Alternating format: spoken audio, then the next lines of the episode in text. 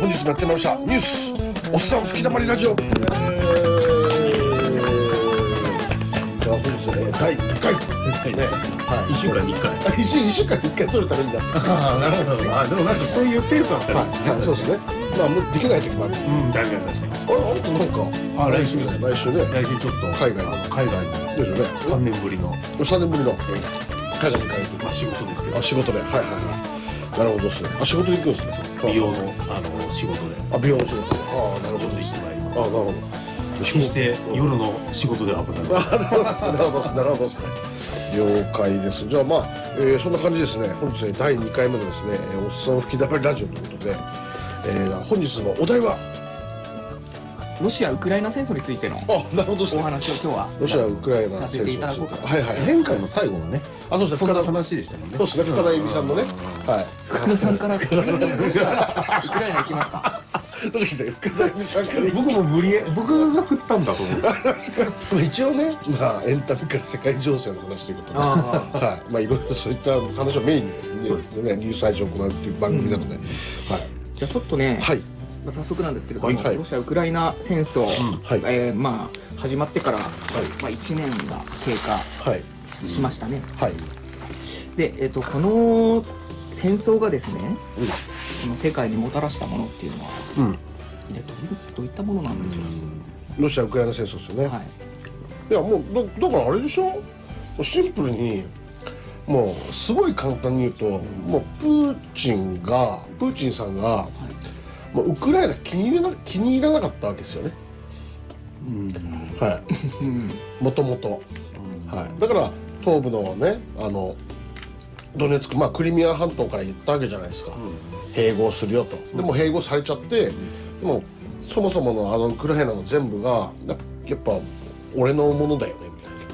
ロシアプーチンさんはね。結構意外とそこシンプルででそこに対して多分まあここから陰謀論になるんですけど、もうもうビジネスも絡んでるよねって話で、はいあはだから結局ウクライナってめちゃくちゃ小麦粉の生産量世界一ぐらいじゃないですか、はい。まあまあ、世界一かどうかちょっとまだあれですけど、まあすごい結構いろんなしあの輸出国じゃないですか、あうんはい、だからそういうのも含めて、まあ、もしそのウクライナを、まあ、プーチンさんがその軍事力で、もうあの 抑え込んだら、もうだウクライナのね。もうなんて取り分を、もう全部ねプーチンさんが取れるわけじゃないですか、ん。でそういった一石二鳥みたいなところがあるんですよ、うん。はい。僕さっきね、あの石郎さんが陰謀論って言いましたけど、はい。僕は結構その陰謀論だとも思ってなくて。ああなるほどね。僕はやっぱりどっちかっていうとそういううん。経済的なはいはいはいぱり世の中結結構やっぱりどうしてもですけど、はいはい世界中がはい経済で回っちゃってるっていうこのね、うんうんうんまあまあ言葉をそれると、うん。ちょっと資本主義的なはい世界にこうやっぱりなってきてるってうんうんいううん。本音の部分というか、うんうん。でやっぱりさっきおっしゃられたことは本当に僕にとってはうん。ああそうなんかそれな気がすると思って。うん今のこのグローバルな世の中。はい。だからこそってこそうですね、と、うんあのだからそのもたらしたものっていう、はい。こう言い方うん。にするのであれば、ある意味こう僕の中ではですけど、はい。はい。その経済っていうものはい。をはっきり明確にやはりどんな共産主義であれ社会主義であれやはり資本主義という、はい。まあまあ経済的なイデオロギーで言ったらその資本主義と共産主義ですけど、はい。まあ、資本主義っていうものがやはり世界のうん。なんだろうな大枠を占めているというか、うんうん。ある意味それをなんかさっきこう、はい。シロさんがおっしゃったはい。ことで、ああでもやっぱりやそういう見方なんだろうなって、うんうんうん。僕自身も今思いましたね。はいはいはいはい。だからだからまあただ本当にそのじ自分勝手でプーチンさんのね起こした戦争によってまあその死んでる方々が今日現在いるじゃないですか、まずいよね、うん。んうん。このこの戦争ねなんか終わりが見えないと言いますか。うん。いつこう収束するんでしょう？いや。そうですよね。だってあの最近の直近のニュースだと、はい。だって今戦死者が第二次世界大戦のあの頃の何十万人も上回ってるっていう過去最大あの戦車が出てるっていう。いやー。だってそれはそうじゃないですか、でプーチンさんのその下にいろんなこう軍のね、参謀まあ参謀の人たちがいるんですけど、結構昔ながらの人だから、なんかその現場の兵士たちに、とにかく突撃してけと、うん。そう。うん。で言ってこれなんか無茶ぶりするらしいんですよ。はい現現場に。でも現場の兵士たちって何の権力もないから、うん。ね、もう上の制服組のあのスーツ組の言う人たちの指示に従って「あ分かりました突撃します」ってなるしかなくて、そう。でそれであの突っ込んでいくんだけど例えば変なその今のげ現場のウクライナって、あのもちろん場所によるんですけど基本的にはこう平原がすごく多くて、でみあの身を隠す場所があんまないんですよね。というところのとと東部のドネツク州とか、もうそういうところもそうだしルハンスク州とか、結構平原平地多いよねって話で,、でそこに突撃してって、行きたくないのに行かざるを得ない、うん。そう。でそしたらもう狙い撃ちにされるの目に見えてるじゃないですか,、だからそれが戦車がどんなに走行が厚かろうが、ね。あのもうジャベリンとかね対戦車ミサイルとか、もういろんなドローンのね爆撃とか、もういろんなもので狙い撃ちされていくわけですよね、でそこそうそれがあの無茶な無茶ぶりされてるから、それが主にこの第二次世界大戦の戦車を上回る上回る、この主な原因になってるんですよね今、もうずっと続いてるわけですよねはい。攻撃が。はい、でそこでそういったもん無茶ぶりしてるからロシア軍内で不満が不満に溜まっててでそこで現れそこで今回厄介なのがこのワグネルっていうあのブリコ人っていうなんかすげえハゲのおっさん。がいるんですけどいかつい。でそのおっさん率いるあの民間軍事会社があってロシアにでそこのワグネルがめちゃくちゃ訓練された兵士たくさん持ってて、ん。そう。すっごい練度が高いんだって、うん。そう。でその人たちがいあのあれ作戦を遂行するそういうまたあのロシアと独立した部隊だから、その人たちが遂行する軍事任務って結構成功してて、でその地域って結構ウクライナ軍も苦戦してて、でそのロシアで正規のロシア軍たちはワグネルの方行った方がよくね？みたいな話になっててで結構もうロシ普通の正規のロシア軍ってそのもうどんどんどんどんこう崩壊してって、もうワグネルに行った方がいいよね、どうせ戦うんだったらみたいな。まあそれまあ終わらない理由っていうところだと、はい。えっとそのなんでしょう。そのまあ兵士がはい。まあ要はプーチンが戦争したいからっていうはいはいことですかね。うん。そうそうだと僕は思いますね、なるほどね。とにかく闘争戦争したい。そもそもウクライナって兄弟だよねっつって。そうあのロシアとね。もうゼレンスキーさんだってロシア語めちゃくちゃ流暢で、そうウクライナってロシアのねまあ共通語みたいなところもあるからウクライナ語とね、まあまあもともとはね旧祖の時の、ね、そうそうそうね。解体されたあれそうそう。そうですからのー歴史のね中で言うと、はい。まあ兄弟というかね、はい。まあはい。ある意味同じですけど、はいまあ、そのソ連のももともと KGB っていうね、はいはいあのーうんすごい有名な、まあうん。プーチン。諜報機関ですよね。諜報機関ですね、まあ、いわゆるえあの何でしたっけ、うん。アメリカでいうところの CIA CIA みたいなね。でもっと武装的な、うんそうですね、ね、そこ出身だからってことですよね。そうですね。ん。うん。なるほどね。なんか、うん。最近僕それこそテレビで1週間ぐらい前ですかね見た。あれ？ちょっと旧ソってゴルバチョフさんの時だっけ？そうです。ね。であの時は確かにウクライナって要はロシア領だったんだロシア領っていうかそもそも旧ソ連。あそあそっか。あれは全部ソ連ってソビエト連邦。ソビエト連邦。あーはい。あそれもウクライナ入ってたもちろんもちろんああもう全部、はいあの辺は全部そうです、あじゃあそれがプーチンさんになってねドイツでいうと今ベルリンの壁が崩壊しちゃってみたいなイメージね。うんまあというよりあの当時、まあ、歴史を話すとですね、はいはいはい。まあ、旧ソ連っていうものが、い。まあ、解体されて、はい。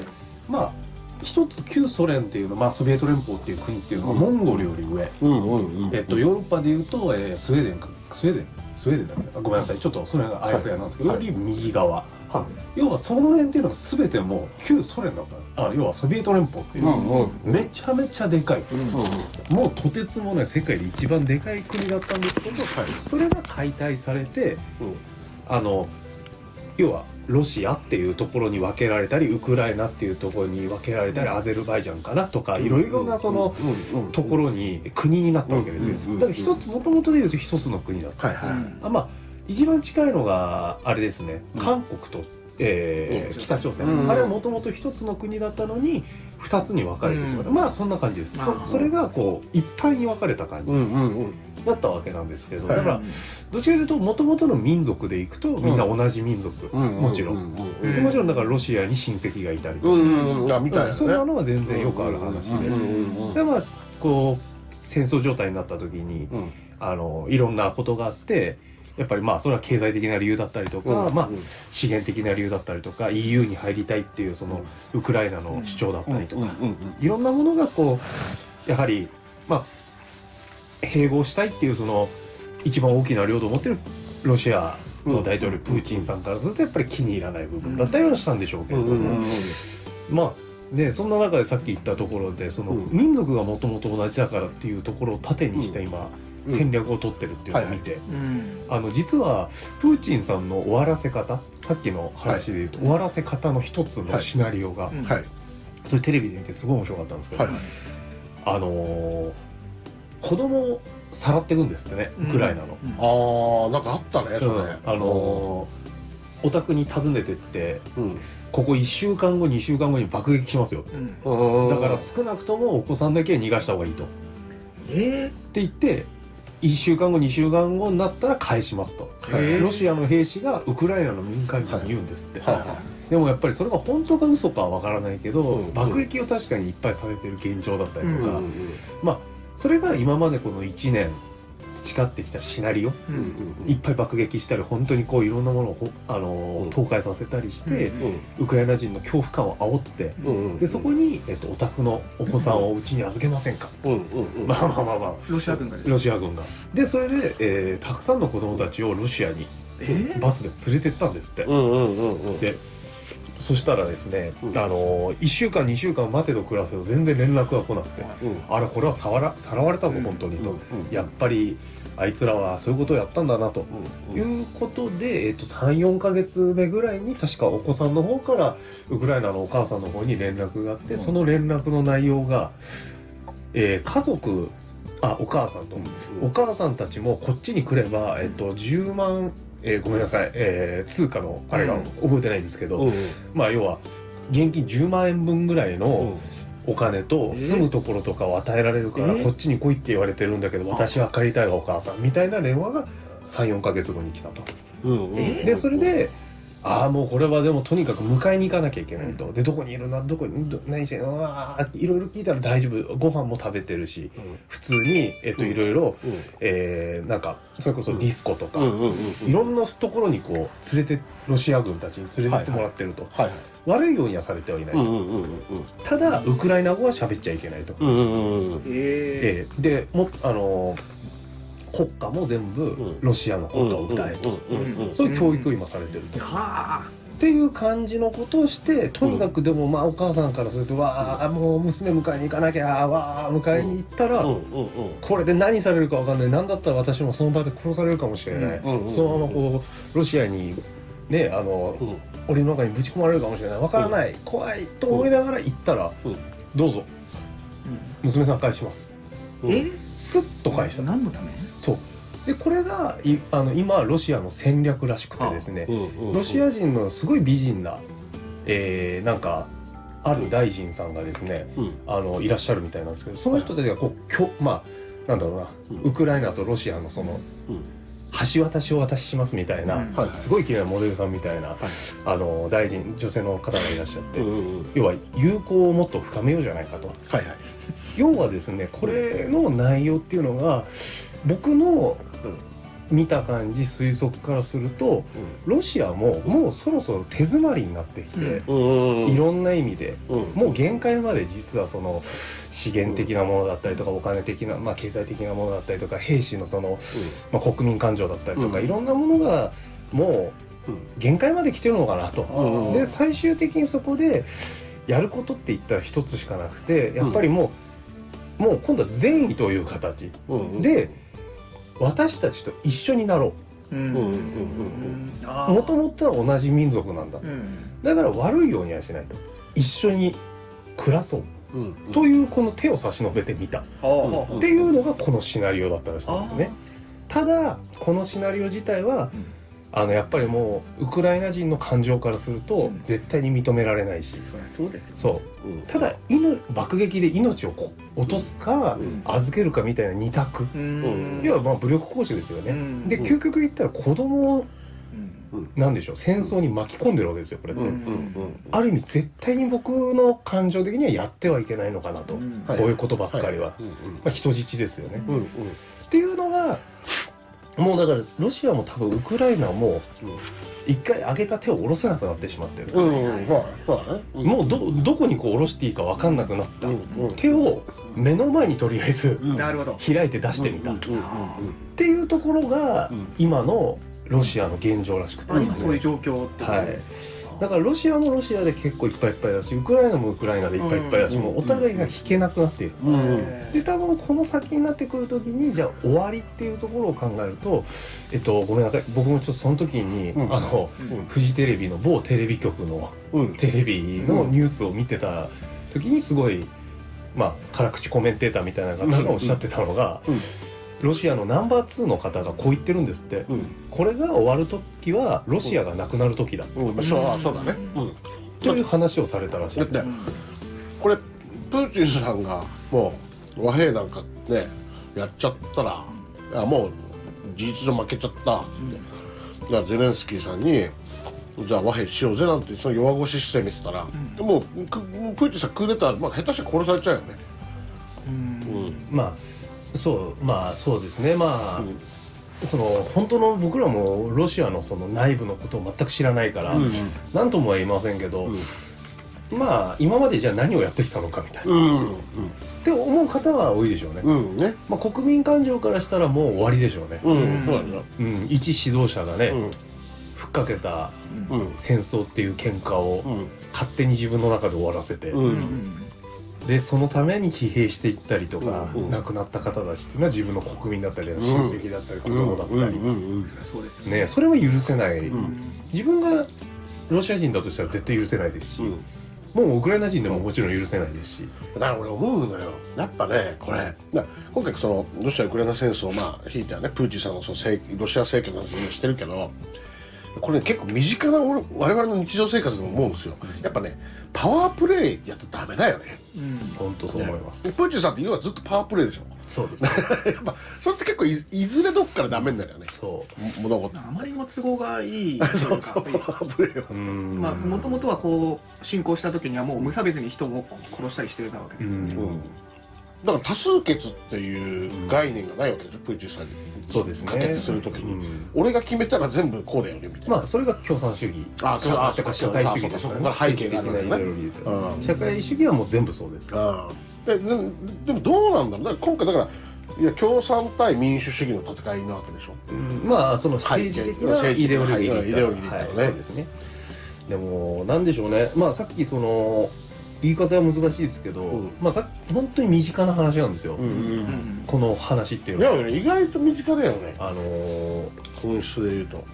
国というものを会社っていうふうに置き換えると、うんうんうん全てがまあ一つの独裁国家であるんです。よ、うんうんうん。いや多分もうこれは皆さんうんお勤めになられたことあるし多分、うんうん。リスナーの方たち聞いてる方たちもうんうん何がし、ねうん。組織には所属していても学校であれ。うん。学校だったらクラス、うんうんねあの絶対にもう生まれてから人間というのは何かにこう割と属してる人,、そうですね。人間が多いと思うんですけど、はい。うんうんうん。僕やっぱりそのじゃあプーチンさんがいけないかって言われると、うん。そのパワープレイが。はいはい。僕は一概にそうも言えないなと思ってるんですよ。あの先導を切って何かをやる人がいなくなるうんっていうことの方が組織としては怖いんですよ。ああそっか。リーダーがね。そうなんですよ。はい。あの例えば本当の事実の話っていうのはわからないですけど、うん。最初に僕が、あ四郎さんの言ったことって実は正しかったんじゃないかって言ったその経済的な話、うん。あのロシアってやっぱりどうしてもなんですけど、うん。もともとやっぱり北の国ですから、うん。作物が育たない、うん。鉄鉱石エネルギー問題。うんいろんなあのエネルギーの生産国だったりとか、まあ、天然ガスですよね主には、そういったものはあるけれども、うん。作物は育たないし、はい。技術的に何かがあるわけではない、はい。そうなると輸出して外貨を稼ぐっていった時に、はい。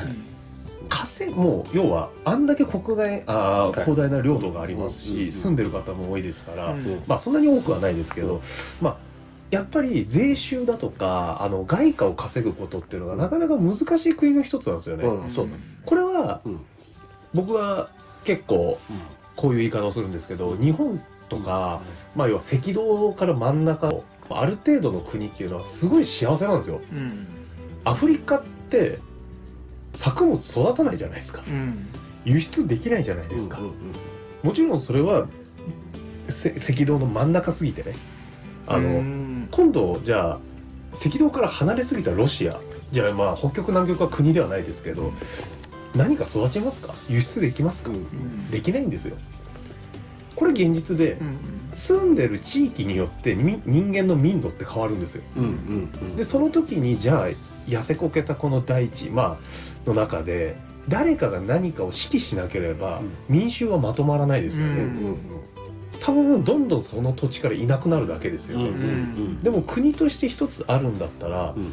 あのそこを支えなきゃいけないのが要は国の代表、はい大統領だったりとかうん。首相だったりとか、まあうんあるところでは国王だったりとか、いろんなものがあると思うんですよ、うでも僕はうん。その中でプーチンさんも大変な部分もあると思うんですよ、あんなに何もないところで国を一つやらなきゃいけない。要はうん。シミュレーションゲームで、うん。あのもうあれですよね、うん。ログインしたらどこにこううん。うんなんだろうな最初にこう生か生かされるかわかんないけど修羅の国が最初のなんか自分の国みたいな、うん。ええみたいな。それプーチンさんかわいそうだと思いますよ僕は、ん。単純にね。いやああなたあれだななんか前回と違ってすげえ真面目っすね。あれかそっか酒入っ酒 飲んでないからな今回ねまあ、国としてこう発展させないといけないっていうところで、まあうん彼はやり遂げたといややり遂げようとしてるのかもしれない。そう。だからさっき言ったその EU とやっぱりもともとウクライナって EU に行きたいんですよね。そうですね。そう。最初って多分本当にあのあった話ってそこだったはずなんですよね、EU に加盟したいっていうのをロシアがやめろと。うん。うんでそれがやっぱりニュースで出た一番最初の記憶なんですけど僕は、はいはまあ、裏側じゃなくて表側の話ですだからじゃあ本当に共産主義なわけじゃないですかロシアはね、で僕思うんですけどこの今の日本あのあごめん日本じゃない世界の中で、こう共産主義のこう成功例が中国だと思うんですよ。今のですか？今のね。今の中国ってそもそも共産主義なんですか？すごい資本主義だと思うんですけど。ああもうそうなってるね。もうもう日本よりも資本主義ですよね一応なんかそのなんだろうあのその Google で検索できないなんだっけしたりとかさ Twitter 見れないなんかしてたよね前。ああもうあのそうそれ情報統制はありうんますね、そうそういったものをまだやってる。えっとねそれは社会主義。あそうそう社会主義だ、うん。社会主義だ。社会主義と共産主義ってまたちょっと違うんだっけ？えっとじゃあちょっとここで注釈うんうん。なんですけど、さっき言った政治的なイデオロギー。イデオロギーっていうのは政治的な思想は、えー共あごめんなさい。社会主義と民主主義。多数決なのか独裁なのか、これは、えっと、政治的な意味合いです。うんうんうんで経済的な意味合いイデオロギーだと、えー共産主義か資本主義なんです、はい。でこれってすごく面白くて、うん。まあ特例っていうのもあるんですけど、うん。ほぼほぼの国が、えー社会主義であると共産主義なんです。うんうんうん民主主義であると資本主義なんです、うん。あたまに違うところはありますこれがごっちゃになってるところもあるんですけど、うん。1個か2個ぐらい。なんか昔なんか見た記憶あるんですけどちょっと忘れちゃったんですけど、へー。っていうのがあってじゃあ今のさっきの話で言うと社会主義っていうものが政治的な独裁。さっき言った情報統制だったりとか。でも中国ってうん。実際今は、まあ、中国バブルがあってお金持ちはとんでもないお金持ち、うん。ただ僻地に住んでる人たちはとんでもない貧乏。あ北京だとか上海に住んでる人たちはもう日本人なんかも鼻くそぐらいのお金持ちいっぱいいますよはっきり言ってねもうすごい。広いですよね。だからそういうレベル感っていうのもあるから、うん。実際は共産主義なんだったらみんなが本当であればですよ。同じ平等なお金それこそベーシックインカムみたいな。よっぽど実は日本の方が共産主義なんですよ。あああ中国よりね。全然。へだって生活保護があったりとか、うん。社会保険があったりとかうん。年金があったりとか中国はそんなもんないですから。う、ん。ーあそうなんだ。うん、全然ない。こんなあのセーフティーネットはない。なのににあの日本人っていうのはすごく資本主義だって自分たちのことを言い張ってるんですけど、う世界的に見ると非常なぐらい共産的ですよ、僕から言うと。は結構意外と情報統制してるもんねこの日本って。ああまああ情報統制は社会主義的な側面なんで、うん。まあもちろんそのん。側面もあるとは思います、うん。まあそれはどこの国でもあるとは思うんですけど、だからなんか日本のメディアって結局さ、なんかニュースって、なかなかなんかためになることあんまはねうんうんなんか今日の出来事とかそういうの分かるんだけど、うん。うんそうですね。ネタ切れなんじゃないですか？え？ネタあいやいやなんでもないです。あ今？うん。あ今ネタで言ってたんですか？あだから日本のメディアがってうん。あごめんなさい。俺全然真面目に聞いちゃった。あ。いやいや。まあでも結構その日本って確かにそういった意味で共産だよね。うんまあ、社会主義、まあうんそこ社社会主義。でまああり、うん、日本というこのセーフティーネット、うん。経済的な面で言うと非常に共産的かな、うん。僕からするとね、そうですね。うん。うんうんうんあの飛び出たような金持ちいないんですよ。うんうんそうだね。日本って、うんうん。びっくりするぐらい、うん。アメリカみたいな、うんうん。うん資本主義のありあるある形っていうのはあれですから、うんうんかと思えばスラム。うんうん。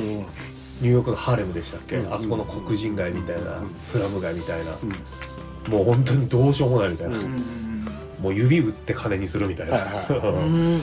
まあちょっとねあの話が膨らんじゃったけど、うんでもあのプーチンさんのそのきねあのどこが出したんだっけ？あれアメリカだっけな、なんかあの機密文書で実はウクライナ侵攻の前に、あのほ日本侵攻も考えてたらしいんでね。ああなんかそれやってたような気がしそうますね。ねだよね北海道あたりから、うねんあの艦隊がいるじゃんロシアの。あそこから攻めていくみたいな、そう。いやだまかり間違ったらだから日本が上から北海道から攻められてたちょっっと怖いよね。うん。まあでもあの北方領土の問題がありますからね。そうそうねん。うん。どうしてもね。今はあれで住んでるけど。まあそうですね。うん難しいですよね、うん。非常に、うん。例えば仮にですけど、うん。日本を攻めた時のうん。メリットうん。うん。うん。が多分少なすぎるんですよね、うんうんあそうそうなんかそんな感じで書いてあったなんかニュースに。何のメリットかっていうと経済的なメリットだったりとか、例えば国土がそれほど大きくない日本を手中に収めたところで、うんで当然ですけどアメリカからの反発、うんまああのー在米兵たちっていうのは、うんうんうんあ在日の米兵たちっていうのはもちろんいますし、うんっていうところの反発だったりとか、うん国連からのこの非難だとか、うんまあ、今回のあのウクライナ侵攻でももちろんいろんな非難はありますけど、うんあの国連が弱すぎるんでね、そうだね。そう。国連弱すぎないの意味ないもんね。まあ、国連軍っていうのはね、まあうんあくまでねうん有志たちですから。やっぱり世界の警察は嫌が王でも今現在アメリカだし。そうですね。そう。だからそのこれロシア・ウクライナ侵攻の背景のその本質って実は俺あのアメリカがあのアフガニスタンから撤退した時がもうのろしをもうプーチンさんあのろしを上げるなって、うーん。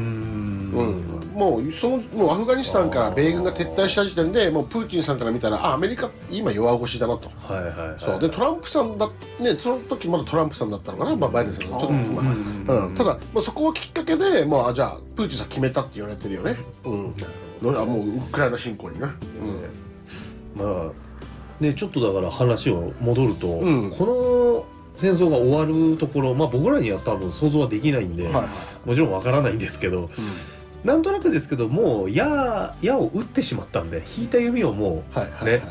まだ元に戻せない。う戻せないんじゃないかなと。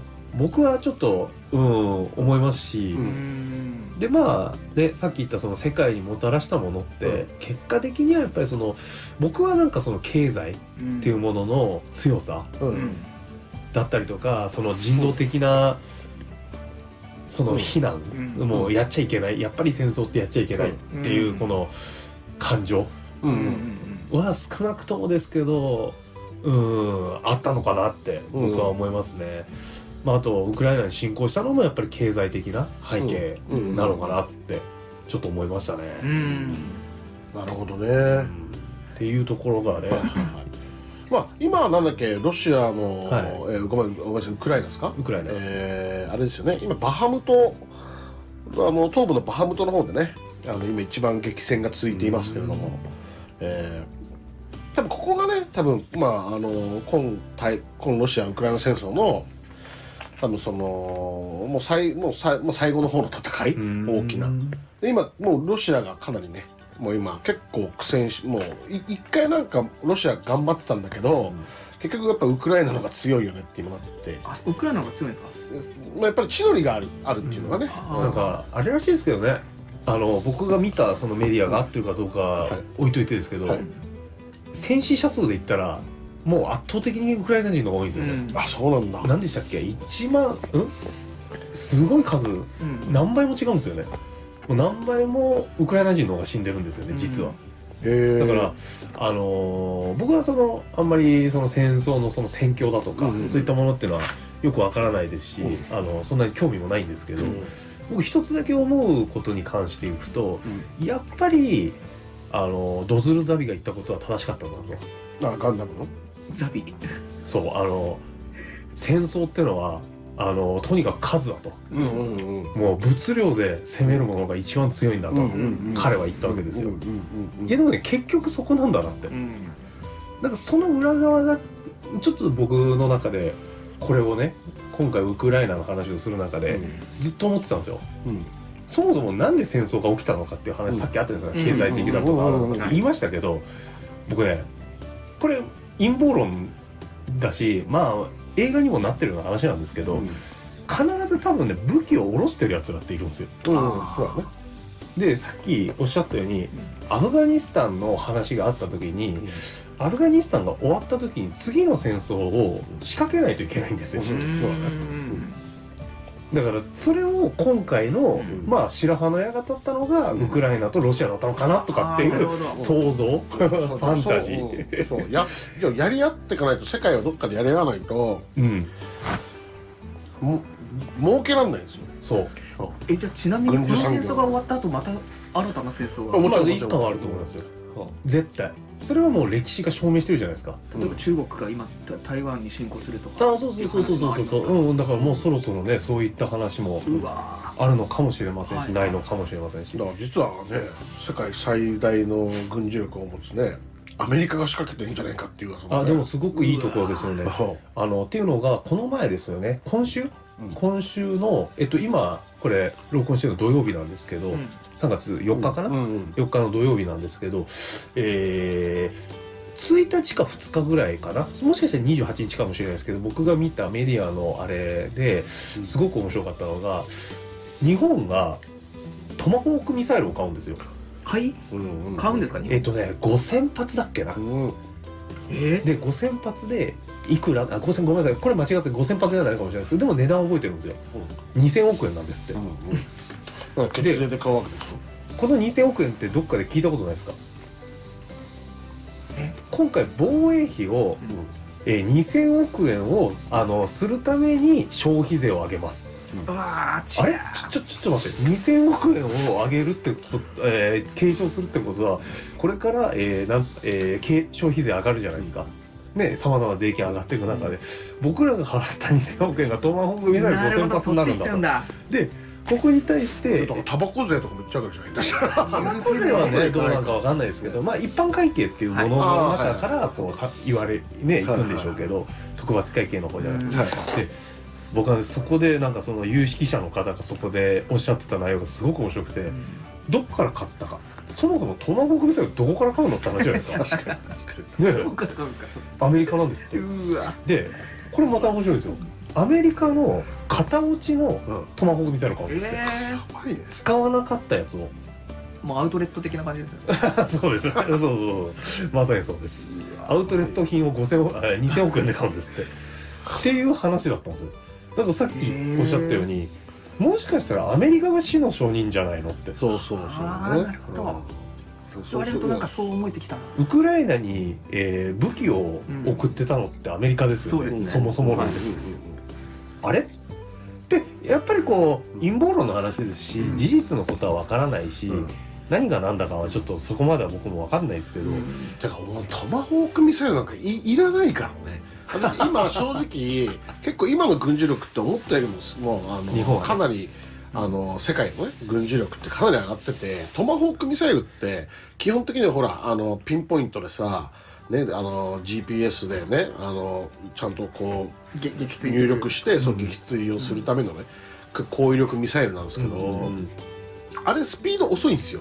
ミサイルの中でも。あトマホークって、はいはいだからはい結構今のその CIWS っていうあのファランクスミサイルとかねあのイージス艦によくさ、まあ、搭載されてるね、あのな迎撃ミサイル迎撃システムとかだと、結構トマホークってもう全発100発撃ったらミサイル遅いからスピードが、だから結構もう全部撃ち落とされるよねって話で。だから今極超音速ミサイルとかそういったところが重宝されててトマホークってあんまり意味ないですよね。えーなんじゃあなんでそんなの買うんですかね？いやだからこうアメリカから買えって言われてるんでしょ。ま あそうじゃないそうそうそう。でしかも片落ちのやつでしょ。片落ち。であんまりあれ使えないから多分もしロシアとあのあの日本がねあのあそこのオホーツク海のね上の方で北海道の上の方で艦隊戦やったら結構トマホーク全台撃ち落とされるから、そう。だからいらないんですよねその片落ちのミサイルなんか。でも買わざるを得ないっていうことはそういうことだよね。何の脅威にもなりゃしないまあまああくまでねそそれだってまああくまでですけどまだ実現した話でもないですから、うん予想の話かもしれませんし、あわからないですよ事実のことはね。ただやっぱり僕戦争って仕掛け人は絶対いると思ってるんですよ、はいうんうんうん。本当にプーチン一人の話でうん。ことを起こしたとは思えない思ってないんですよ僕は、うんうん。うん。だってプーチン一人の思い立ちでうん。それがここまで大きい戦争になるなんてうんうんうんないと思ってるんでね。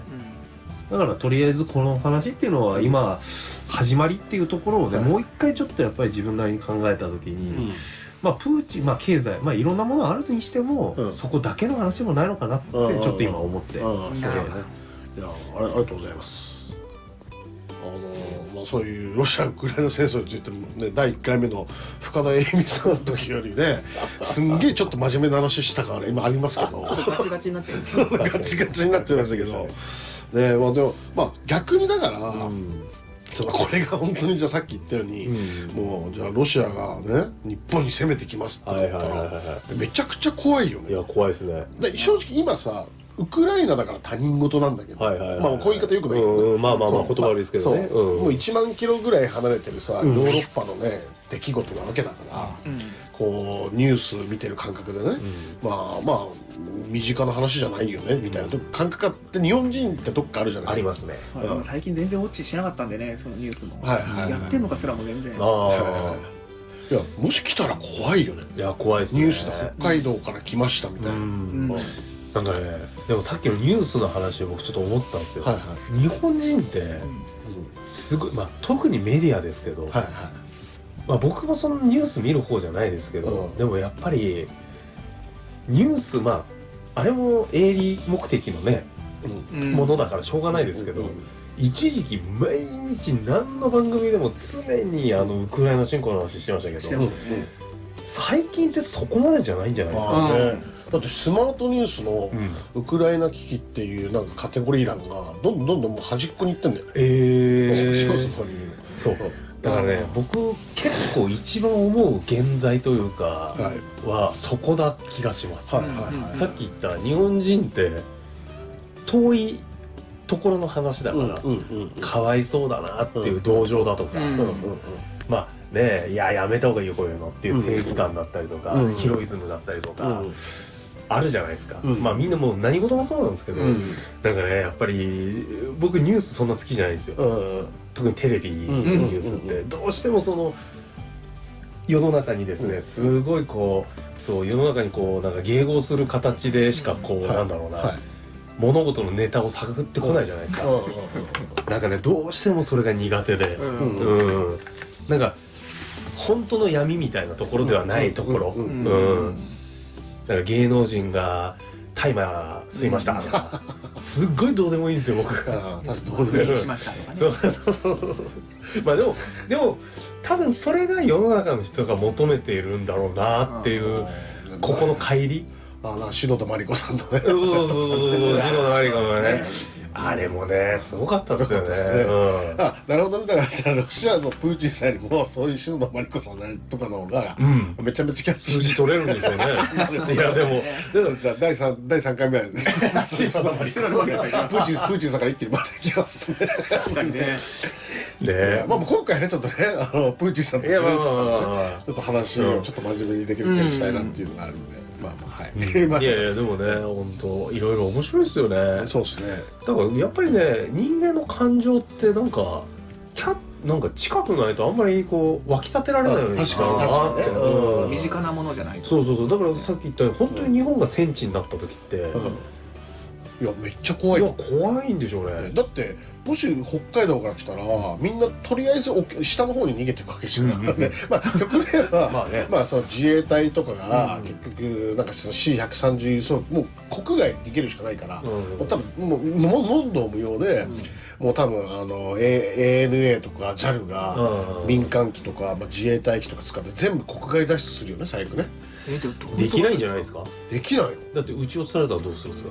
あそっか。だって受け入れてくれるうん。の他の国がだから、難ね、民じゃないですか。だからもう JAL とかねそういう自衛隊の輸送機とかのあのほらフレアとかチャフでねもうミサイル来てもねどんどんか、ババババってね。あのごめんなさいね。ここ笑いどころじゃないのかもしれないですけど今言った専門用語一つも分かんなかった。あすみません。チャフっていうのはあの要はミサイルをか乱する一種うん。ねでなるほど。フレアもそう、はい赤外線とかねその電子的なあれでミサイルが来るから、まあそういうの積んでもうとにかく、ね、船じゃ逃げられないでしょだっていやただいや。すみませんそう。だから多分ですけどいやもう間違いなくその時は多分逃げることはできないと思うんですよ。もう戦えと。一部の人以外は。一部の人はもちろん逃げられると思うんですけど。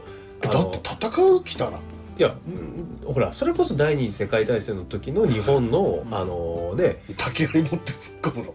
まあ竹槍持って突っ込むっていうかまあ基本的にはまあ東京なんかは焼かれたじゃないですか。あはいはい。だから焼かれるのを待つしかないです。よあなるほどね、うん。座して死を待ついしかない。やもうもとえそういうこと。あ本当。う、うんとりあえずあの山梨県の富士山の方に逃げればいいんじゃないの？とキャンプのまあまあいいと思いますよ。だよね。うん、それだってね。一つだと思うし。そうあそこ結構意外と合理的であの山梨県の富士五湖って、はいはい。あの結構洞窟たくさんあるのね。えー。あそこって。えーえでも思ったんですけど、それを僕らが思いつくってことは、うん。他の人も そうかそうか。でもキャンプ一式セットみたいなのをさすげえ持ってって。でもおしくらまんじゅう状態じゃ ないで集中しますねそれこそあの北斗の拳のあの核シェルターみたいにもう誰も入れないですあかまあそこも攻めてくるもんね、まあ、あの誰かがこうやってね時みたいに決めて 死の灰を浴びるしかないんだよね。なるほど。いやだから結構大変になるんじゃん来たらね。ねそうなんですよね。うん逃げ場なんかないんですよね。あそう考えたらウクライナってり地続きだから、うん。もう国境回してすぐにね車とかで国外に簡単にまあ逃げる人もいるでしょうし、うん、まあ逃げない逃げられない人もいるこの島国って意外と大変だね。うん、まあ島国だからの問題じゃないと思うんですけどね。あ違う。例えばじゃあそんなこと言ったらですけど、うん。あのさっき言ったこれはちょっと国が違いますけど北朝鮮の人が脱北して日本に来ましたって言っても受け入れてくんないじゃない？ですかはい。はいそうだねん。帰れって言われるじゃないですか。ひどいよね。そうだからひどいですよね。でも現実じゃないですか、はい。そう。あのビザ持ってないんだったらあのパスポート持ってないんだったら帰れと、うんうん。うん。似たような状況になるってことですでねも俺らもそれと同じですよね。あそう。うなるほどね。んもうどうしようもないですよね。はいはいはい。だからあのほら今回ロシアの話でちょっとだけ真面目な話すれば、はい。あの日本大使館とか各国,、各国家の大使館の人たちはみんなもういないじゃないですか。あの国って。はい。あそうそうそう放棄しちゃったから、あうん。だから結局ですけど国交がもうないわけですよ、うんうんうんうん。変な話ですけど、うんうんうん。だから戦争を始めちゃうとやっぱりそういうことって往々に起きるわけですよ、うん。うんでいくらそのうん。けんまあ喧嘩で言ったら殴られた側被か被害者うん。の加害者じゃなくて被害者であろうと。はい僕らが街で喧嘩してるやつ見て、うん。うん正直見て見ぬふりする方が多いじゃないですか、ね。よっぽどのことがない限り。いやもう関わらんとこうと、うんうんうん世界的に見たらそんなもんですよね、はいはい。いやだからもうだからね下手し難民になるわけでしょ。難民ですよ、ね我々も。まあそうですそうですそうです。まあそのケースの時はですねそれが死ぬだけですよ。ねそうだね。まあもしかしたら勝てばいきますけど、まあいやでもやだよねなんかひ無事にさじゃあ輸送機とかで、うんじゃあ国外にねじゃああなたはじゃああの東南アジア圏ですみたいな感じでさ、うん、一旦避難してもさそこの文化にすぐ適用なんかできないしね。要は疎開するわけでしょ、まあ、まあまあまあまあまあまあまあ、うんまあそこはね人それぞれだと思いますよ。ああそれぞれか、うん。僕は結構適応できちゃう方なんで。ああそっか。そう。だってすごいよね。そうなんですよ、えー、俺俺ホームシックになってああそうそうそうだからそのなんか戦争が起きた時にその本当に疎開するってなったら結構大変地獄だよね。ああまあ別に慣れるもんね。そっか。うん。まあだからまあそういういろんないろいろな地獄があるんですよね。そうそうそうそう。だってお金もないですし。はい。あそうだよね、うん。仕事なんかないしねすぐにはね、当当然然食べ物だってないですからね。ないしスマホだってすぐに充電できる場所なんかもねね仮設住宅なんかもさないないない。ねそんなすぐ用意してるわけじゃないしそうそうそう。そう大変だよね。そうだから受け入れる側も結構大変だったりそうだよね。ねあの日本だってねすごいうん。ウクライナ人を今、はいはい。まあ、すごいっていうほどの多くはないですけど、うん。受け入れてますけど、うん。やっぱあれだってね、うん。あの戦争が始まってうん23か月ぐらい経ってからですよね確か、うんうんうんまあまあ経ってからだった記憶があるんですけど、はいちょっとはっきりしたことは分かうんんないですけど、うんその間に死ぬ可能性あるわけですよね、うん。うんね。うん爆撃が始まっちゃったらね、い。や怖いな。そうでもそういう時にじゃあ自分だったらその前線に立つうん。要は昔のその第二次世界大戦の赤札が来たら行きます？おいや俺行かない。でもやっぱりあのあれだよね手折ったりすれば行かなくていいんだよね。あロシアはね。そうロシアはそんな感じですね。足骨折させたりとか、うんまあ今はね、うん。昔とかそういうのあったっていうもんね。昔はねもっとひどかったんですもっとひどかった。あのまあ別に当時の人じゃないんですけど。いろいろ文献読んでると面白いですけどあの赤札令状が来て、はいあの逃げるじゃないですか、はいはい。山とかに、はいはい。田舎の方に、うん。そうするとあの当時の憲兵さんたちとかが山を焼くんですってね。隠れてんじゃねえか。うんうんお前そもそもこれから戦争に仲間として連れて行こうってやつを焼き殺すつもりかと。いやそういうレベルらしいんですよ。すごいね。で逃げたら殺されるんだ。そうです。あのだから焼かれちまう唯一あのあそう大日本帝国憲法の時？そうそうそうそう。大日本の、はいはいそう大日本帝国の時ですね。はいだからその時っていうのがあの結核とか。はい。その伝染病とかに関してはすごく慎重にほらみんなかかっちゃったらうん。ダメだからそういう人はこう病気っていうのだけは本当に弾かれたりはししたりはしますしだからいろいろまあ精神病とかねそういう話もいっぱい当時の話っていっぱいあるんですけど、まあ、それはまたおいおいであるんですけどやっぱりその逃げられないんですよね。うん。当時であれば、うんそれが社会主義なんですよ。あはいはい今の多分民主主義の中で本当に僕らが徴兵されるかって言ったら多分ほぼされないと思いますけど、うんでもこれが社会主義だったらもう絶対なんだ。よあ社会主義っていうのはえー今のえーロシアプーチンそうです。あの大日本帝国っていうのは社会主義ですああみんなそうあの知ってるか知らないか。うん。山は社会主義です。山本五十六さんのねそう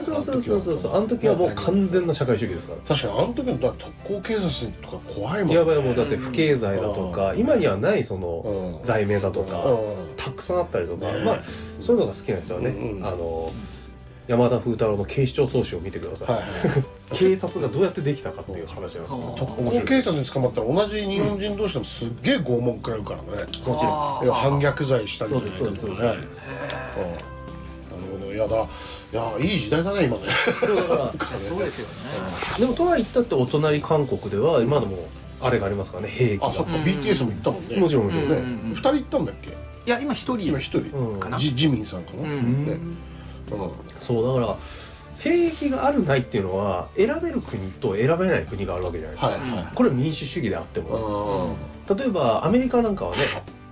兵役に行くこと自体がうん。一つの勲章でありますし、うん。そうそう向こうっていうのはもう軍人っていうのはものすごい偉い人、うんうんうん尊い人、うんあのタイでいうとこのお坊さんみたいな、うんうんあ敬う人、あのそのパトリオットって言ってうんそのうん。愛国者、うんそうそう国を守るんだっていう、まあああいう多民族国家だからこそこう、みんなで守っていかなきゃいけない、っていうそのなんだろうな精神性っていうのがね、うん。国家の精神性っていうのがすごくいいところでもあると思いますし、いやでもやだよね。だからこういうさっき話したさビジネスで戦争って生まれてんじゃないかとかさ、まあだかねらもうだからこれがロシア・ウクライナ戦争が完結したところで次がお次の戦争が起こるわけでしょ。ああやっぱり早く武器売んないとみたいなね。ね。まあもしかしたらねそそうのそうそう。そうほそれが本当の話だとしたらね。その話だとしたら。うん。でそだからねいやだまあ、まあ、もちろんわかるよ。じゃあ分から分かるっておかしいけど、んいや武器軍需産業とかそういう人たちからしたら、あやっぱやっぱもう戦争平和に終わっちゃうね。あどこも世界中戦争ないね、あじゃあまた戦争起こさないと売れないじゃん、俺ら食いっぱぐれちゃうからね、そうそうおっしゃる通り。そう。食いっぱぐれる前にどっか起こしてよ、えーバイデンさんとかね、うんうんうんうん。そう。だねそういうことですよね。裏側ではそういうことあるかもあじゃあ次じゃあ台湾ら辺でやるみたいな感じになってさ。そういうことです。そしたら沖縄ら辺がビュンビュンミサイル飛んだら、まあ、そうですね。北海道も怖いし沖縄も怖いしね、まあ上も下もねそう。ちょっと。だからまあもうね想像の範疇へね、うん。あの出ない話ですし、うん。その陰謀論的な、うんもちろんね。うん。ただもしかしたらそれが1年後ぐらいにややり始めるかもしれないね台湾でね。まあうん。でもねとにかくどんなことがあっても、うん。あの戦争っていうのはなくならないんですよ。そうだね。あ僕は絶対思ってます、うんじゃあじゃああれですかね。じゃあキャンプ道具一式セットはとりあえず用意しといた方がいいですかね。まあ まあまあどっちまあいいと思いますけど。まあ知れないよりあった方がいい。まあしてないよね。あのー結論としてやっぱりもうあの古代ローマ帝国からずっと戦争ってあるんですよ、はいあそうだよね。だからなんかまあ日本っていう国にいること自体が結構平和だし、うん。うんそのなんだ争いっていうこと自体が少ないから、うん。全然そんな風には思わないかもしれないですけど、うん。あの僕ボクシング好きなんですけど、うん。うん。うん。あの今度ねあの井上尚弥ってすごい強い、うん。あのチャンピオンが、うん。うん。うん。スーパーバンタム級っていうのに上げて、うん。うん。今度あのスーパーバンタム級のもうなんだろうな、うんベルトを2つ持ってる、うんあのフルトンっていう人と戦うんですけど、はいはい。そのフルトンっていう人はアメリカそうゴルフ機は結構上です。階級が。全然関係違う。ミドルですから。であのそのフルあはい。フルトンっていう人はアメリカで育ってるんですけど、もあう常にあのなんか拳銃とか、うん。あの誰かが殺されるような、うん。そういうスラムみたいなところで生きてきてるんですね、あの、うん僕から言ったらそういうこと自体が戦争と同じなんですよ、まあそうだね。そうだね。うん。日本って絶対なくないですかないあない。ですね。僕らが見てるのって、まあ、せいぜい歌舞伎町とかでうん。酔っ払ったサラリーマン同士がむ、ねうん。あのカンガルーみたいにこうやって。うん。胸ぐらつけかみ合ってうん。まあまあやってるじゃないですか、うん。平和っすよね。平和っすね。これロシアだって普通に知ってます、あのライブリークって知ってます？わかんないそライブリークってすごい有名なサイトなんですけど、うん。あのいわゆるそのまあ殺人だとか、うん。れうんうん喧嘩だとか、うん。うんそういうのをこう日本は規制でんああの投稿できないですけど、うん。ライブリークっていうところは何でも投稿できるんですよ、うん。あの前に一緒にうん。アフリカの殺し屋のあれ見たの覚えてます？ああちょっと私覚えてない。アフリカの殺し屋のなんか動画を一緒に見たんですけどうん。あのこうやってブーンってバイクで行ったらいきなりパンパンパンパンっつって言ってはいブーンって逃げてる。ああ思思い出した思い出した。はいはい。あれライブリークです。ああライブリークってそういうなんかそのグロテスクなものとあーはいはい。か何でも投稿できるんですよ。やばいやばいね。そうロシアとかのその定点カメラ。うん。うんロシアとかのそのなんていうんですかねはい。喧嘩ってはい。やばいんですよね。地下鉄の喧嘩とかって。うん。そう。いやもう本当にコンクリートに頭何回も打ちつけたりとか、あもう相手を殺すレベルでやるんではいはいはいあのだから日本って絶対そこってないんですよ、うんうんうんうん。そうだねこの精神性の中でうん。戦争とか、うん。ああだって言われても俺らってわからないし、うんそうだね。多分本物なんですよね。向こうの人たちって。だから僕はなんかだからその戦争反対って言ってる日本人の精神性って素晴らしいと思ってて、そうだね。これでなきゃいけないと思ってて、うん。こんな平和で。うん。なんかそれをこうなんだろうな。やっぱりアメリカのそのスラムもそうですし、はいはいはい。広くいけば戦争だったりとか、はいそういうものをこう迎合するうんうん人たち。それもう人種が違うわけですよ。うんうんうん。でもそれがもう古今東西ずーっと昔から続いてるわけですよ、うん一回も戦争がなかったことなんてないんですよ。ね、うんうんうん。100年単位で見ると、うんうんうん恐ろしくないですか、だってうん日本だってもともと戦国時代って戦争ですよね、うん。殺し合いですよ。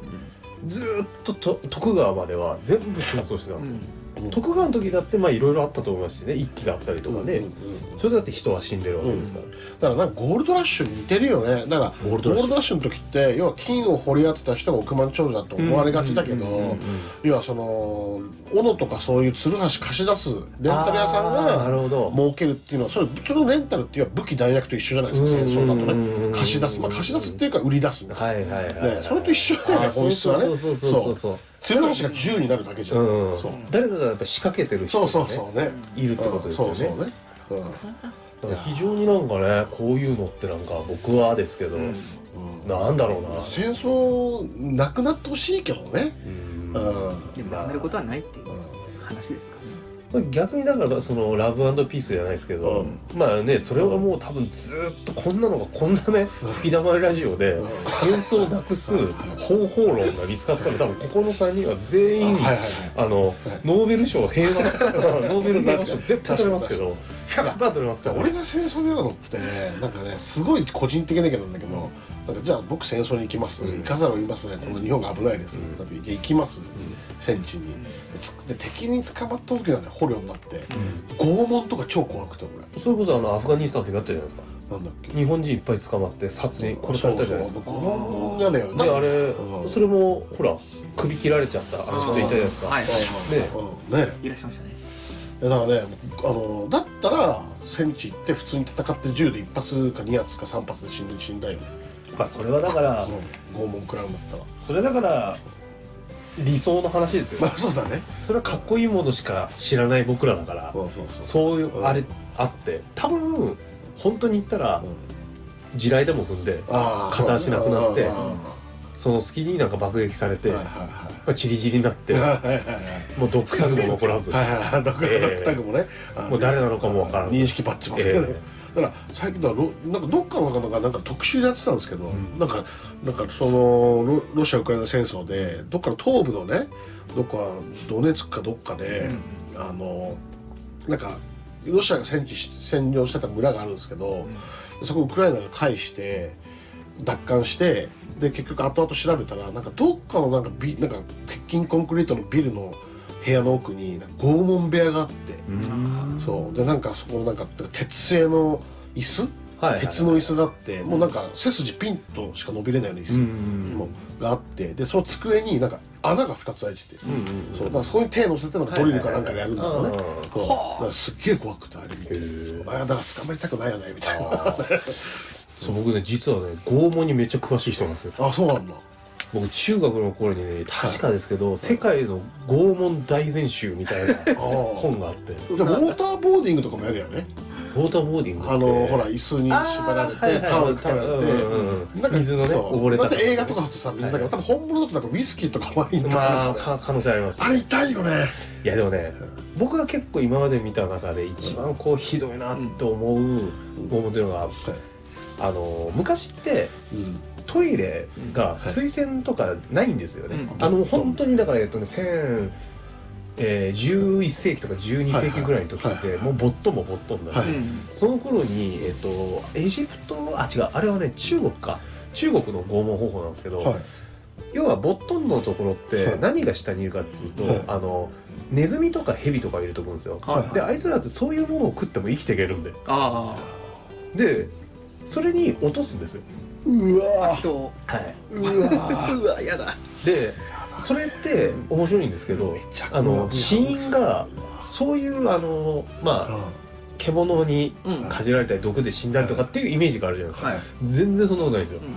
死ぬ理由って結構早くてあのうんこ大腸菌だですか？そうあの大便ってメタンガスじゃないですか、はい。酸素がないんですよ。そもそも下って、はい。えでし下に空気がないから窒息しちゃうんですよ。ええあそうなんだ。うんこで窒息してうやだ面白いですよね。ね。うわっていうのとか。でそれも拷問の一種。拷問の一種です。よ、へそれきついな。あと爪を剥ぐやつ。ああ爪はあそれもよく映画でそれ系やってますよね。それ系そうそうそう。爪を剥ぐって言ってもあのちっちゃいあの串あの昔言った竹串？はい。あの竹串で指のあの爪とこの間にあ指のあれね間にこれ入れるんですよ。あのプリズンブレイクの第4シーズンであれだ。え魔法の捜査官って言って。えああ魔法そう僧さん言いまその人したね。なんかなんかねそう。うんなんか相手の殺し屋になんかやったやつだ。はいはいはいはい。あれはね結構昔からずっとあっはい。て、へーなるほどね。本当にしんどいらしいです。なるほどね。そうあれね。であそこになんか魔法さん関係まあちょっと話なんかないけど、ええ。魔法さんが爪やってなんか電気でバーンっつってなんかね。ああまあ、痛いらしいよはいねはいはい、うん。そうあの指っていうのが一番感覚。あのはい。ベロと指はいはい人間はすごい感覚が鋭いところなんであみたいなね。そうなんですよ。そう神経が強すぎて気を失ってしまうのでそうそうそうそう。でも起こすためためににあのあ電気。そう電気を電気でまた起こす。あそさんずっとやってたよねバーンそうそうそう。ね。それの繰り返しです。そうそうそう。あれきついな。あれはきついと思うんですよね。本当に。いやだまあだから拷問ねだから戦争イコール多分ニュースであんまりね日本のメディアではもちろんね、はいはい。世界各国のニュースメディアでは、うん。まあ、そういう具体的な話じゃないですけど、うん実際今の今日現在のロシアウクライナでも、うん多分その拷問がね、うんたくさん起きてるわけじゃないですか。うん。ね。いやーもうね やそうそういえば嫌だね。まあだからねあれなんですよ。なんかこう言い方おかしいんですけどまあまあまあまあ日本だって昔あのその江戸時代の頃とかだって普通ですからね。ああなんか新選組が変な。そうですよ。打ち首にしうん。てそれを見てうん。あのなんだったらほら罪人たちが、はい。あの市中引きずりの刑っつって、はいはいはい。馬に引きずられて死んでいく様を見て、はいはいそれが娯楽ですから、はいはいはいあそっか。そう考えると日本も結構ひどいね。そうだからなんか 別に日本人、まあ、それは昔の話だから、はい今とは全然違うし、はい。今の日本人には耐えられないのかもしれないですけど、でももしかしたらですようん。僕ら見たこともない人間たちが、はいその時の感情なんてわからないんですよ、はいはい。意外とうん。自分がそれを見た時、うん。もしかしたらワクワクしてしまったりとか楽しいと思ってしまうのかもしれない、ああ、ええあのでもその環境になれるって一番人間怖いからね。そう。もうあもうああまたあれねみたいな。そうですああそうです。今回ああの男やられてんだみたそいうな。そうそうもうあのほら、はいそれこそ大学のねあのはい。アメリカの大学の実験であったじゃないですか、うんうん。あの看守役とはい。囚人役にはい。分かれて、役ですよ。うんあの1週間とか10日間ぐらい、ん。あの役になりきってうんやってみると、あの看守役の方ってものすごいあの暴力暴力的になるんですよね。あこれ心理学の実験として、はいはい。えっとね、アウシュビッツじゃなくてごめんなさい、アウシュビッツじゃないんですけど、ごめんなさい、あるんですけど、うん。名前忘れちゃった。映画にもなってます、それ。うん。であの囚人役はぜもうなんかアルカトラズ？違う違う違う違う。あ違う。アルカトラズじゃないです。えっと逆らえなくなるんですよ。うん。そういうあの実験があって普通の大学生なんですよ全員、うん登場人物は。なのにそういう風になってしまって、はい。環境にそれが慣れるのってはい。1日2日らしいんですよ、へえ人間ってそのぐらいで、うん。そこの自分の役回りとか、はい。ロールはいに慣れてしまったり、うん。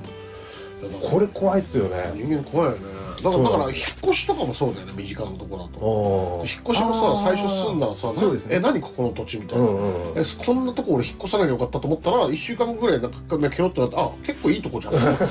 住めば都みたいなね、だから意外となんか疎開したらうん、順番ああそうそう意外と疎開したら、うん。あ結構ここ例えばインドネシアとかねそうそうそう疎開したらそう。あ意外とここ良くないみたいなね。日本よりすごくすそうそうそうそう。ごくいいじゃんみたいなケロッとしちゃそううねそうそう。人間の適応力っていうそうだね。そうそうそうそう。すごい。ねそう。なるねほどね。あスタンフォードの韓国実験だ。ああスタンフォード大学。のそうです。おごめんなさい。ちょっと今しあ調べてたんですけど。えー、でなるほそう。なんかねごめんなさい。さっきのその人間の順応性の話なんですけどちょっと思うことがあってどはい。なんかね人間ってどう物事を見るか。人人って。うん。僕これがすごい大切。なんかわかんないですよ。本当に合ってるかどうかもわかんないんですけど、うん。人が本当になんだろうなそのげあの状況においてその状況をどう見見てどう考えるのかっていうことが順応性になっていくんじゃないかなうん。って思ってるんですよ。はい。はいはいた例えばですよ。あの四郎さんが前にはい。沖縄行ったじゃないですか。えで沖縄のほら田舎の方にしかも行ったじゃないですか。えうん。でやっぱりその時にはい。ちょっとホームシックになったとまあなりましたね。ねはい。やっぱりそれってその自然に対する考え方はいがもしかしたらその都会とその田舎っていうものの対比の中で、都会のいいところを見ちゃってる、まあはいはい。あの田舎のいいところじゃなくて、はい都会のいいところを見てるから、はいはい。都会にホームシックになってる。のかな、うんうん。だから分かんないですよ。合ってるかどうかは。で僕なんかは結構どこでも好きじゃないですか、うんうんあの田舎に行こうが山に行こうが海外行こうが、うんうん全部楽しいんですよ。うんうん。そうですね。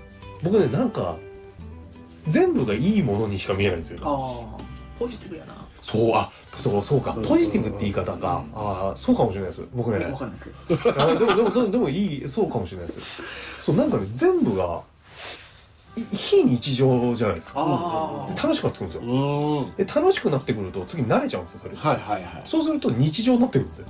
はいはい。なんか僕ずっとこうなんだろうな。こういろんなところ転々と僕するじゃないですか、はいはい。うん暮らしも。はい。全然何も苦がなくて。まあ結構引っ越しするもんね。引っ越し多いですね。うんで長く別に住むことも別にできなくはないですし、はいはい。なんかそう。だから全部が面白いんですよね僕からするとなねるほどね。まあなんかだいぶちょっとロシア・ウクライナ戦争が進んでしまいましたけど。ねまあいいじゃないですか。まあまあそうですね。そうですね。まあ堅苦しい話ですそうそうそうねそう。堅苦しくね。あれしてもらうんですけど。まああのな僕があの今回ね、うん。あの一番今回のロシア・ウクライナ戦争でまあちょちょっとまずいよねって思うのがその影響でうん。ここまあもうすでに来てるわけじゃないですか。日本にもアメリカにもね、あのインフレがこれで結構そのもう世界各国が今まで下がってた物価をどっかで上げたいインフレにしたいっていう思惑があったわけですよね。それがロシアウクライナ、まあ、コロナショックでもう火がついてどんどん物価がこれから先上がるはずなんですよ。電気代だってもう上がるじゃないですかそろそろ。まあ上がってますね。あ上がってるよね、うんだからもうこれやめてほしかったですよね。だからそこに関しては僕はちょっとねいろんな反対な話もああって。はいはいはいはい。あのーこれよく言われるんですけど、はい。まあどの視点から物事を語るかなんですけど、はいはい。要は消費者としての視点から言うと、はいはい。それって良くないじゃないですか、はいはいそうですね、で、えー、なんだろうな。ただ企業としての視点から言うと上げたいじゃないですか、うん。うんおっしゃるとりおっしゃるでとり、うん。じゃあ今度今度はですよ。企業の社長さんからしたら上げたいですよ。ね、うんうんうん。で企業の、えー従業員さんたちうん。からすると、うん上げてほしくないじゃないですか、うんうんうん。この感覚の違いって分かります？ちょっと分かりづらいな。まあうん。要はねこれってすごいあの平たく言っちゃうと、うん値段が上がってるものに対して、うん。給料が見合ってないんですよ、まあそうだ。な、だから今ねそのインフレーションっていうか日本ってスタグフレーション。スタッフですね、うんスタグフレーションなんか、ね、今日昔の小学校の教科書とかでしか出なかったことがさ、うんもうもうい今まさに現在起きてる起き始めてるさ、うん。うんあのね僕ねでもね一番の原因って俺そこじゃないと思いますわ。違うか。どうしてもね、うんうん。あの例えばなんですけどこれね僕会社の人たちからよく言われるんですけど、うん。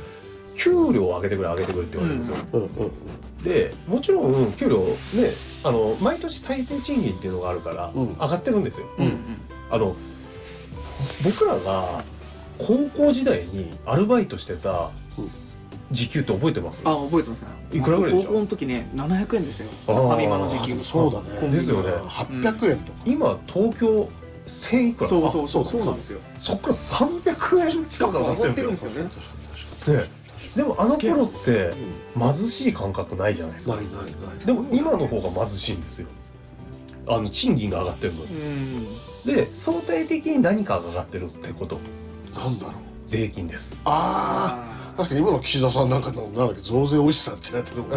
まあそうですね。増税さんね。確かに。当時3%とかそうですね。5パー5パー。タバコなんかも昔300円だったよね。200いやいやいやもラっと安かった。ラッキーストライク280 280だっけ？いやえっとねそうセブンスターが270あ円。そんなやつだったっけ？それぐらいでしたそう。あそっか。で丸ボロが290あそっか。うん今のタバコの値段で2つ買えちゃうのか。そう。あの当時だったら。そっか。だから感覚がもう違うんですよ。だからガソリンの感覚覚えてます？軽油ってもともとうん80円とか70円とかあーそう。80いくらとかだったじゃないですか。一番下2桁ですよ。うん。今なんか100いくらですよ。20円30円とかいや高いよねマジで本当にさ。だからなんかそこそこで言うと僕はインフレに関してっていうのは世の中がみんな足並み揃えて上げてる下げてるとかっていう問題じゃなくて、はいはいはい。そもそも論として国内としてはの税金が足りないだとか、はい。国あの要は国あの国が国をし会社だとすると収入があんまないんですよ。うんあの確定申告で言ったら一番の営業あの利益がないんですよ。うん営利がないんですね。っていう状況なんですよ日本っていうのは。はいだから何かをどうにかして、うん。あのやるしかないじゃん。あの上げるしかないじゃないですか。うん。で国からしてみればお客様っていうのは国民ですから。税金という名のねお金を払ってもらう。そうあとはまあ対外的なね、うん。あのものですけど、うん。だから対外的なところが日本も弱くなってきてるって僕結構言うじゃないですか、それが結構大きな理由だと思って思ってますよ。ねだってトヨタはもうナンバーワンじゃないですよ。うんそうだね。全然テスラの方が全然ね、うん。だってトヨタなんかだってあの結構ちょっと前だとさにあの世界の時価総額ランキング10位入ってたんだよね、うんうんうん。まあ他の日本企業も結構いいところは20位なんです結構入ってて、それが今トヨタですら45位だからね。そうです。でトヨタ以外はみんな50位以下です、うんもちろん。世界のね時価もちろん総額ランキンだから何が言いたいかっていうと国があの弱いんです、ん。そうそうそう。もう国力弱いよ。弱い。なのについで話するとこね、自分の国の国債日銀が買いまくって、さでだから言うなんかなんだっけツイッターとか YouTube の再生回数自分で買ってるみたいな感じだよね。ああまあまあ簡単に言えばね。そうそう簡単に言えばそういうことです視聴回数ないのにそうそうそうそう。そうそう再生回数自分で買ってイメージとしてそうそうねじゃあ次回は経済の話ですかあそうですねあれ篠田麻里子さんの話じゃないですかそこはちょっとラストあそこはちょっとうんラストごめんなさいちょっとね僕がそんな方向にはいまあだからその世界的にねあのそうですね、えーロシアウクライナもそうだし。まあそうそうだからまあ問題に問題はあった爆弾はあったところに火がついたのがうん。戦争だったんじゃない？あそうだね。コロナショックとウクライナのこのダブルパンチでうんそう火がついてねそうその導火線そうそうそう。っていうだけな気がするんですけどね。ですね。うんいやーじゃあまあこんな感じで。すごい終わりかも第2回は。いやいいですねいいですね第2回はいロシアウクライナ侵攻についてですね。ちょっと真面目な話をってちょっと深掘りをさせていただきました。まあ逆にねなんかご意見欲しいですよね。あそうですねリスナーさん。まあもしねなんかあのいろいろなね。このおっさんたちの話を聞いてくれてる人がいるんだったら。この前の第1回目の深田由美さんの話って、結構深掘りできたんですけど今回のロシアウクライナ侵攻に関して深掘りできたのかなってちょっとね。まあ分かんないところあるので、まあ、リスナーさんのね、でもいいんじゃないですか、はい。そうですね。だからだからリス,、ね、リスナーさんがい、言ってくださるんだったら、そうですね。リスナーさんからなんかお題くれれば、そうですね。何でも話しますよ、みたいうなそですねまあ今回のはいそうそうそうそう、はい。です。まあ、今回ねあの本部、えー今回述べた内容とかも再確認してね、えーまあ、リスナーさんたちにね、ええ。何かこうメッセージなどいただければと。ねまあね、はい。本当に。思いますので、2回目でね弱小すぎて。そうですね。ちょっとこれ今回全部はい。投資で聞いてくれてる人ではマジで本当そうですね。にね今回のロシア一緒に飲みに来たぐらいですそうですね。マジっすかあちょっとまあいずれどっかでねリスナーさんとオフオフ会とかね。そんなのはそんなあれですけど。本当すいませんねみたいな。い。やいやすみません。なんかリスナーさんこんな感じのロシアウクライナ侵攻の話でしたけどもしよえもうじゃんじゃんコメントいただけるあそうですね。まあまた第3回もですね次なんかちょっといろいろ考えて次のお題を決めていきたいと思います。楽しくやりましょう。はい、まあ、次回の放送はまだ未定なんですけど、また次回、えー皆様とお会いできるようお待ちしてます、あ今回もありがとうございました。ありがとうございましたた